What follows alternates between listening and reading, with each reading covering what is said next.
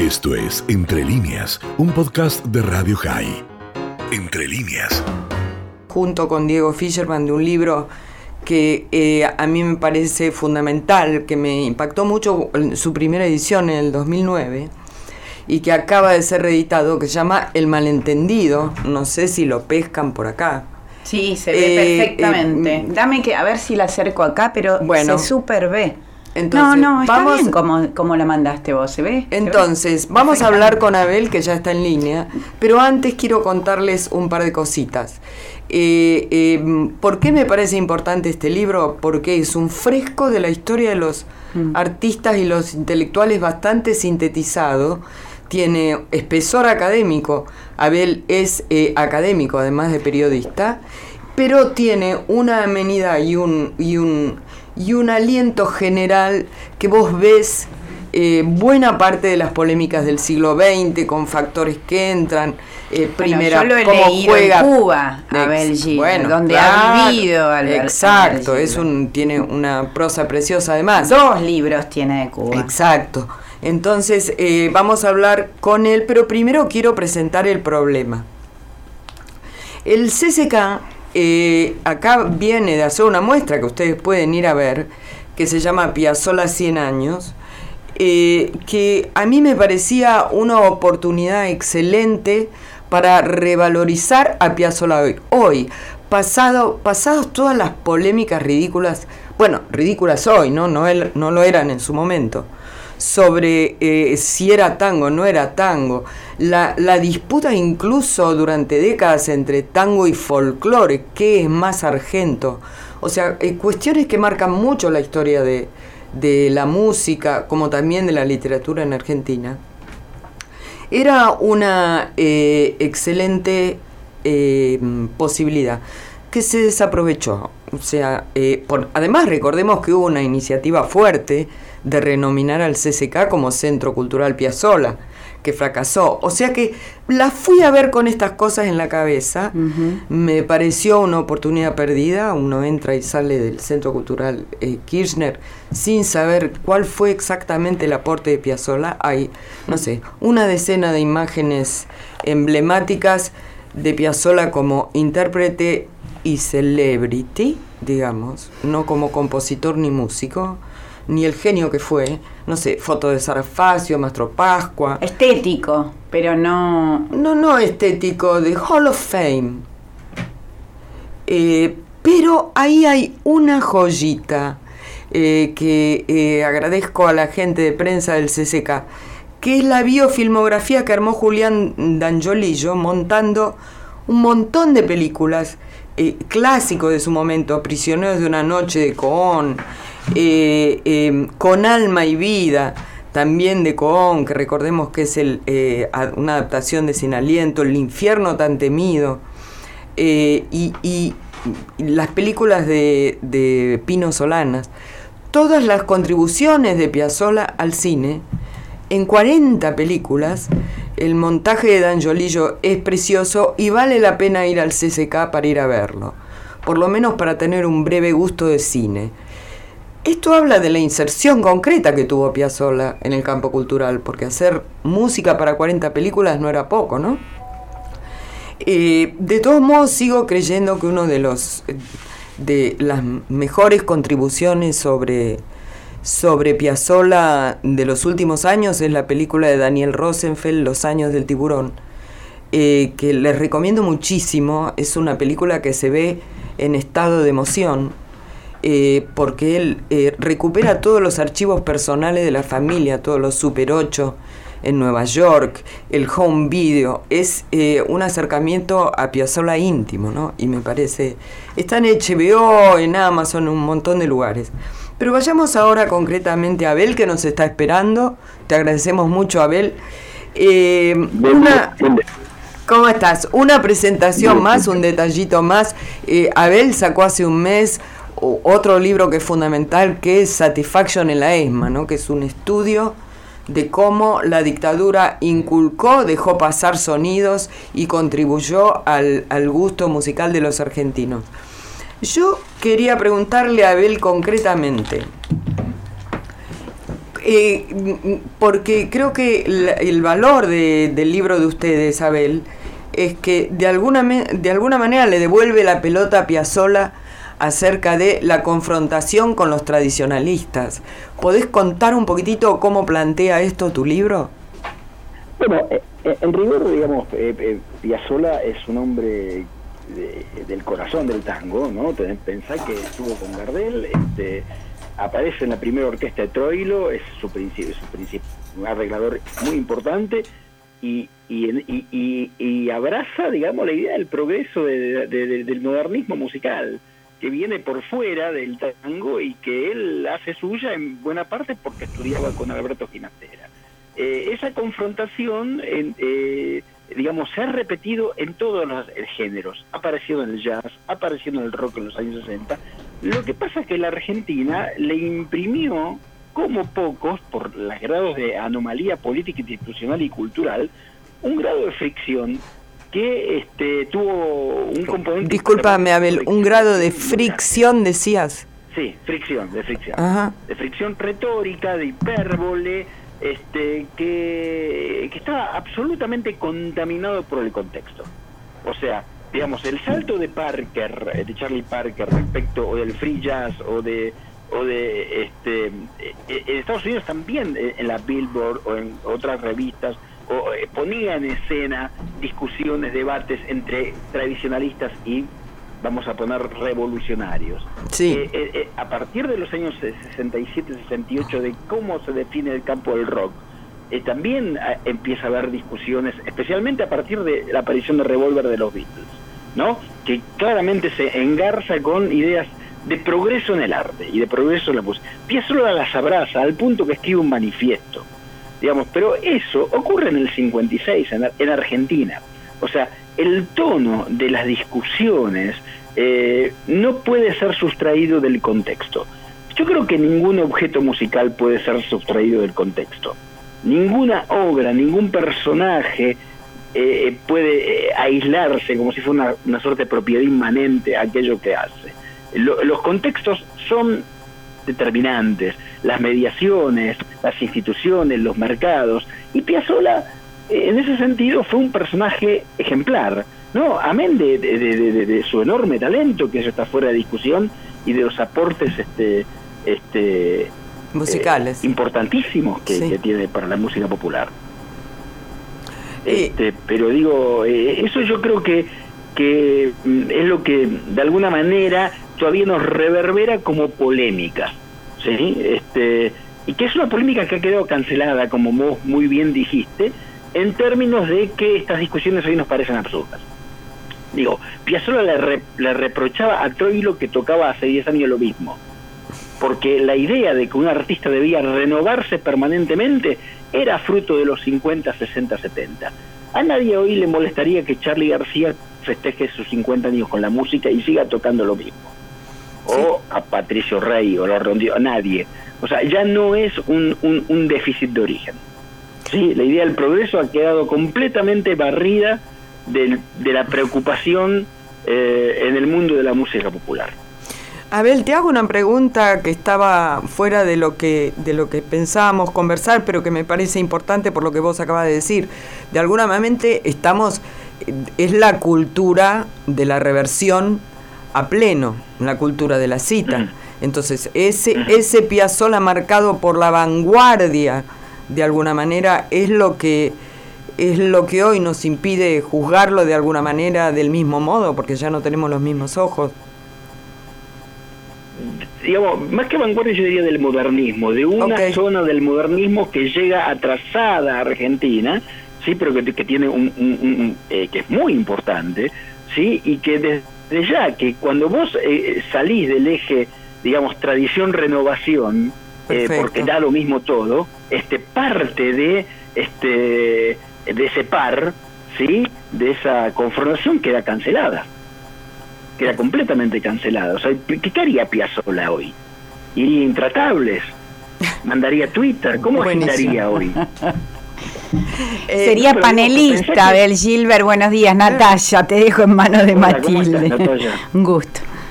Eh, claro. Eh, digo, pero porque parte del programa de Piazzolla era la intervención en el espacio público. ¿Sí? Este, en la radio, en la revista Gente, con Neustad, con tal, con aquello. Primera plana. Es impresionante. Además, la inserción que tiene él, que supuestamente no lo pasaban por Radio Nacional, pero termina musicalizando todos los programas de opinión eh, medulares de Argentina eh, que, hoy podemos criticar, pero era central la difusión que tenían, ¿no? Casi como emblemático. Totalmente.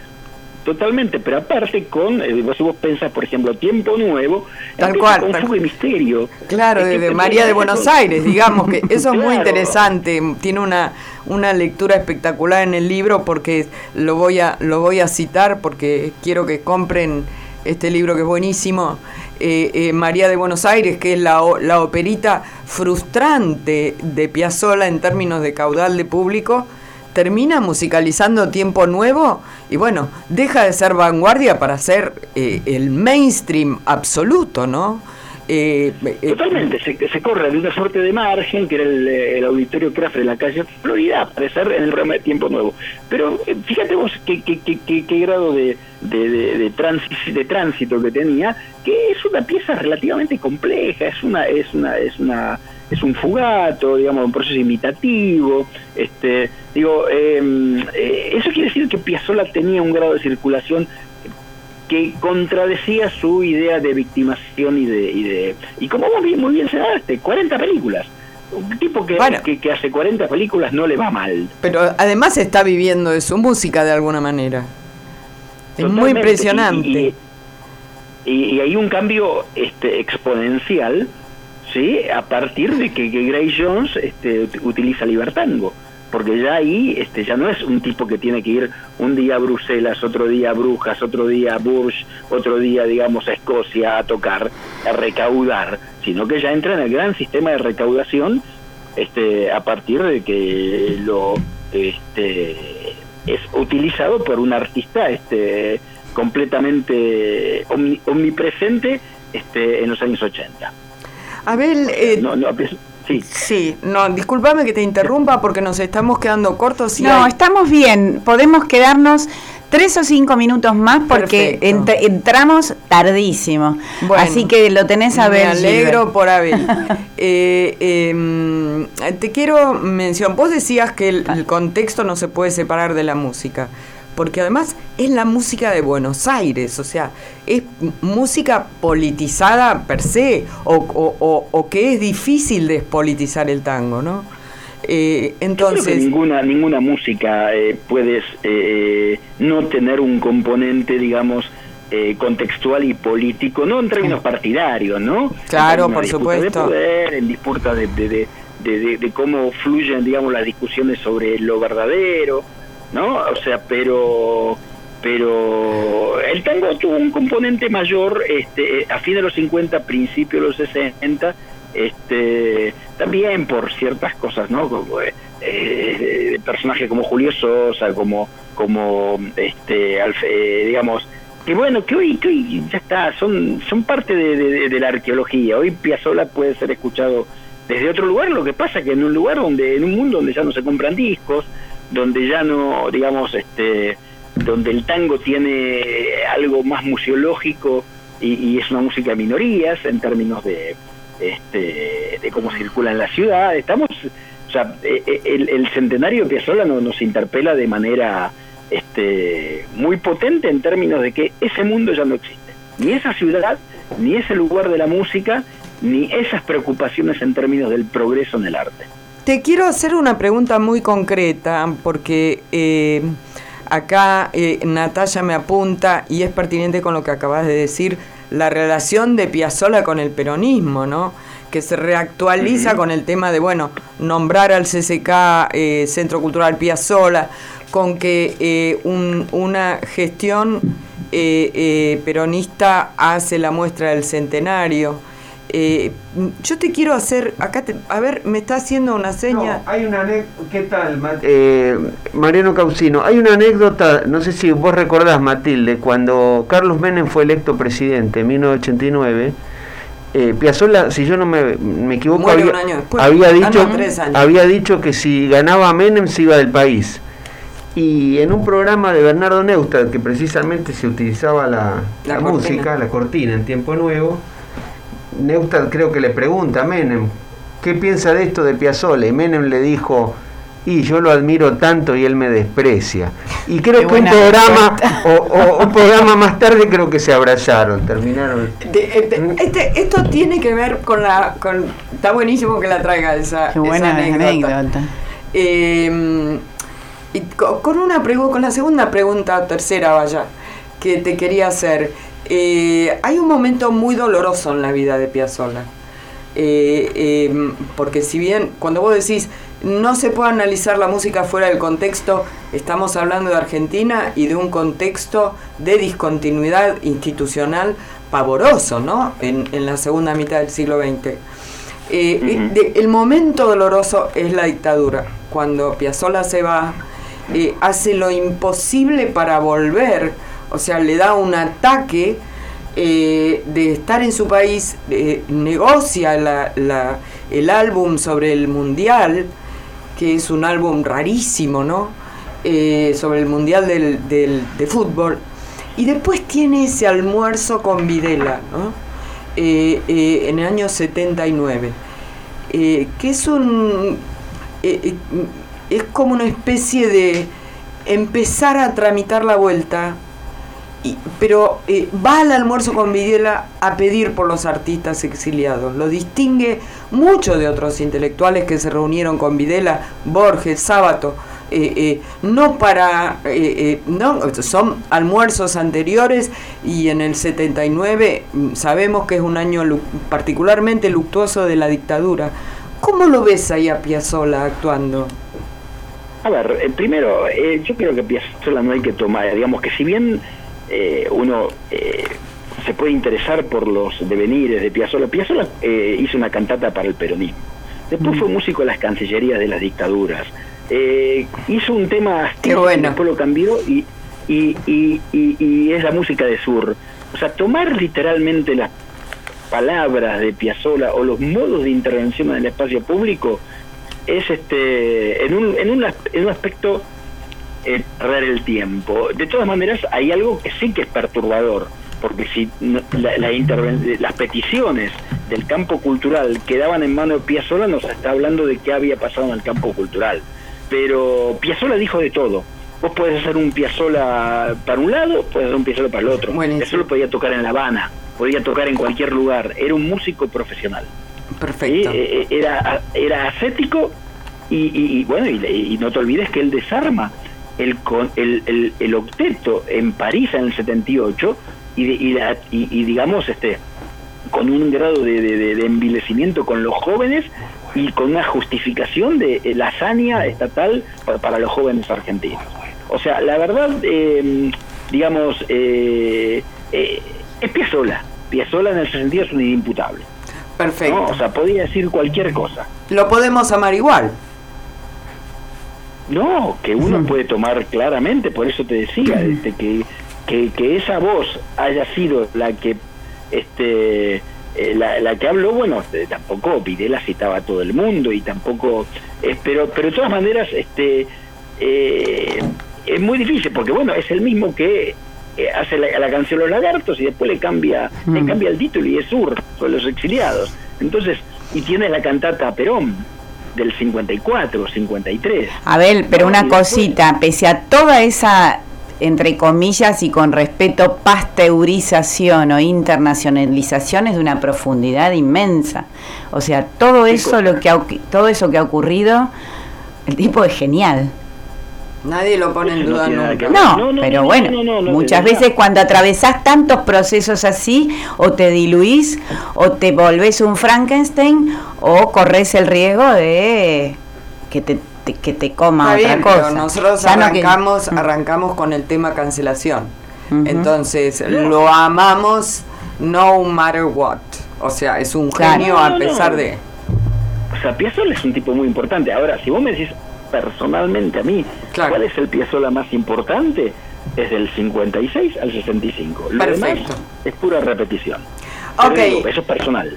Abel, mira, nos tenemos que ir. Eh, una, un deleite hablar con vos, como siempre, hablar con las enciclopedias es buenísimo. Y recomendamos El Malentendido y eh, Los Años del Tiburón también. Son las dos cosas, la película y, y, el libro con las que nos quedamos hoy. Este está es una reedición que sale por debate originalmente un libro de 2009. Precioso. Te, mando un, te mandamos todos un abrazo. Bueno, un beso a vos y a Natalia. Esto fue Entre líneas, un podcast de Radio High. Puedes seguir escuchando y compartiendo nuestro contenido en Spotify, nuestro portal radiohigh.com y nuestras redes sociales. Hasta la próxima.